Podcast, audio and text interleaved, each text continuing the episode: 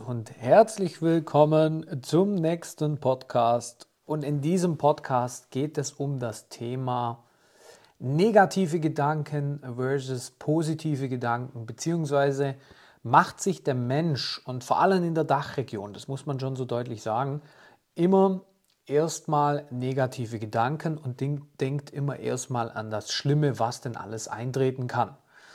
Mal so ein kleines Beispiel was mir einfach auch oft auffällt, wenn ich mit, mit Kunden spreche, wenn ich mit Menschen spreche, die etwas aufbauen wollen, also was eigentlich völlig schizophren ist, die wollen etwas aufbauen, aber haben negative Gedanken, dass es nicht funktioniert. Und da kommen wir dann auch gleich dazu, was ich dann ganz oft höre, ist, was ist, wenn es nicht klappt? Also beispielsweise, ich mache einen Kaffee auf, was ist, wenn es nicht klappt? Ähm, dann stelle ich die Gegenfrage, ja, aber was ist denn, wenn es klappt? Das ist doch völlig irre. Man kann doch nicht etwas eröffnen, etwas Neues starten, äh, neuen Sport beginnen und sich dann darüber Gedanken machen, wenn es nicht, was ist, wenn es nicht klappt. Ja, wenn es nicht klappt, dann mache ich mir darüber Gedanken, wenn es soweit ist. Oder was ich auch ganz oft höre, was sagt mein Umfeld? Werde ich belächelt oder ich werde dann belächelt? Was ist, wenn du bewundert wirst? Oder ähm, was, wenn ich verliere? Also was ganz wirklich irre ist, man geht zum Fußballspielen und macht sich erstmal darüber Gedanken, was wäre, wenn ich jetzt hier heute verliere. Ja, aber was ist, wenn du gewinnst? Also man muss einfach mal nur die, die Fragestellung umdrehen. Warum denken wir denn immer erstmal daran, was passiert denn Schlimmes, anstatt man mal sich darüber freuen könnte, was denn Schönes passiert? Es, wenn man etwas Neues startet, man, man fängt eine neue Sportart an. Natürlich ist man dann nicht sofort Profi darin. Oder man startet ein Business und man hat erstmal so Grundzüge sich selber beigebracht, aber man muss natürlich da weiterhin wachsen und kontinuierlich ähm, vorankommen. Aber am langen Ende, wenn man es nie macht, kann man nicht scheitern und man kann nicht gewinnen. Aber wenn man mit dem Satz oder mit dem Gedanken gut schon rangeht, was ist, wenn es nicht klappt, wie soll es denn dann funktionieren? Und ich stelle mal die Frage auch noch anders. Was ist denn, wenn es klappt? Wenn man plötzlich viel Geld verdient? Wenn man plötzlich wirklich von Leuten bewundert wird?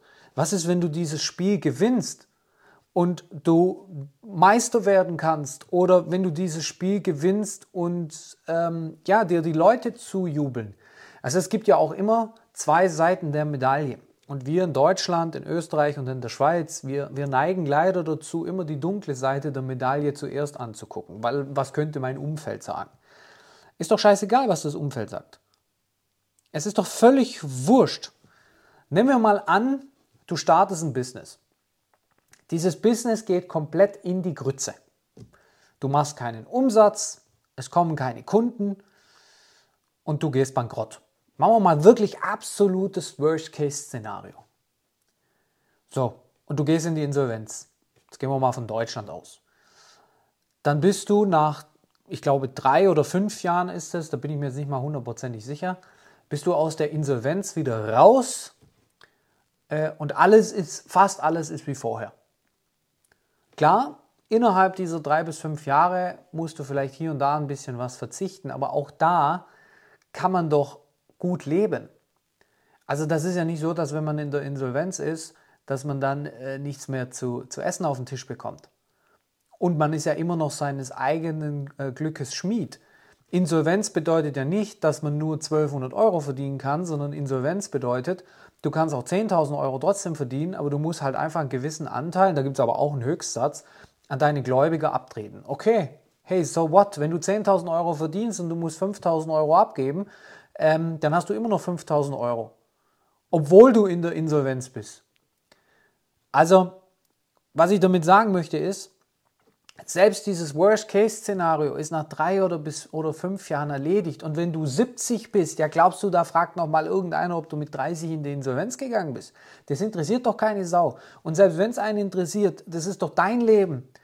Und das Positive, was man daraus wieder ziehen kann, ist, man hat die Erfahrung, man weiß, was man falsch gemacht hat, man weiß, was man nicht mehr machen sollte, man weiß, was man besser machen sollte.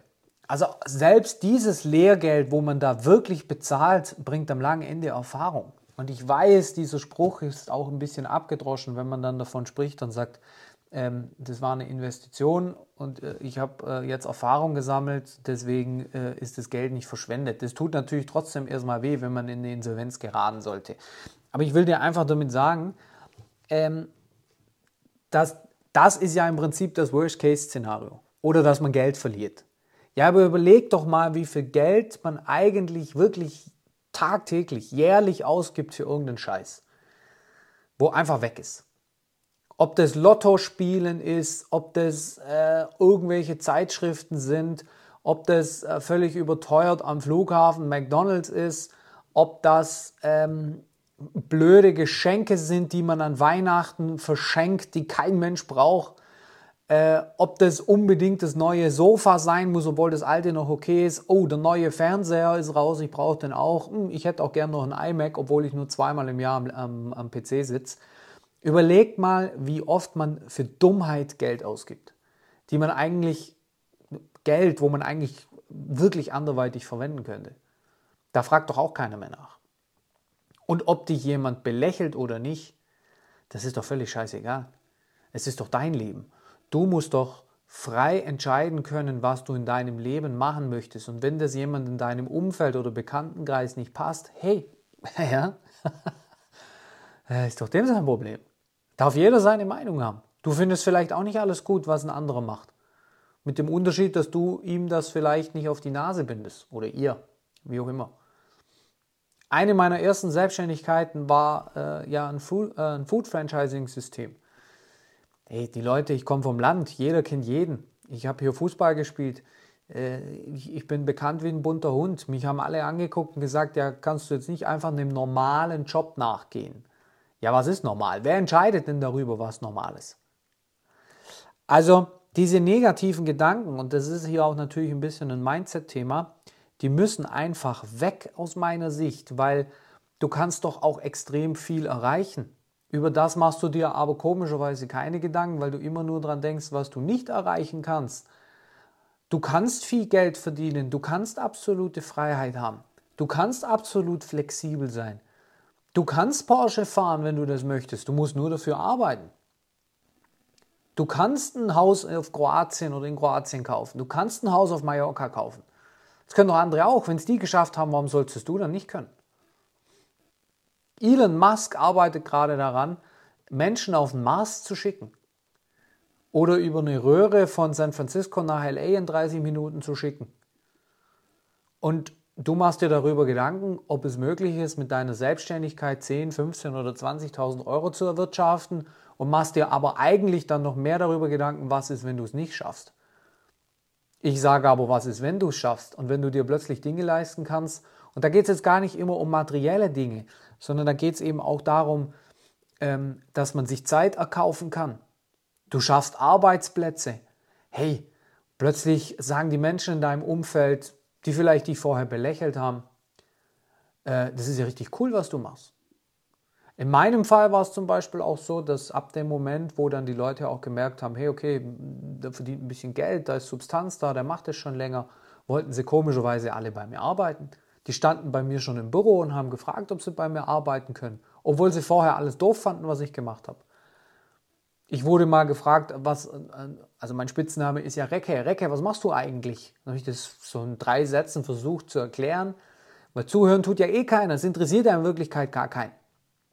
Und dann war, äh, ja, kannst du eben nichts Normales arbeiten. Kannst du nicht einfach irgendwo hingehen zum Arbeiten. Und als ich dann gefragt habe, ja, was ist normal, konnte das keiner so wirklich beantworten. Ein normaler Job in meinem Umfeld oder damaligem Umfeld hat bedeutet, man steht an der Maschine, man äh, arbeitet auf dem Bau, man äh, ist Schlosser oder Mechaniker oder schraubt an LKWs oder wie auch immer. Aber online Geld zu verdienen, äh, einen Online-Job zu haben, das war für die, also für alle eigentlich in meinem Umfeld, damaligem Umfeld wohlgemerkt, äh, völlig Banane und die haben mich alle für verrückt erklärt. Und dann wollten sie plötzlich bei mir arbeiten. Plötzlich wirst du bewundert. Plötzlich ähm, will jemand mein Auto fahren äh, und so weiter. Also das ist, ähm, das ist alles passiert. Aber ich bin auch nicht mit dem Satz rangegangen, was ist, wenn es nicht klappt. Ich habe mir immer gesagt, hey, das klappt. Ich habe da gar nicht dran gezweifelt, dass es nicht klappen könnte, Das war für mich von vorne weg klar. Und das ist auch das, was ich dir am langen Ende mit auf den Weg geben möchte. Ähm, traust dir zu, leg einfach los und mach dir nicht so viele negative Gedanken. Du steigst doch auch nicht morgens ins Auto und denkst darüber nach, was wäre, wenn du einen Autounfall hast. Ja, es wäre total schlimm, natürlich.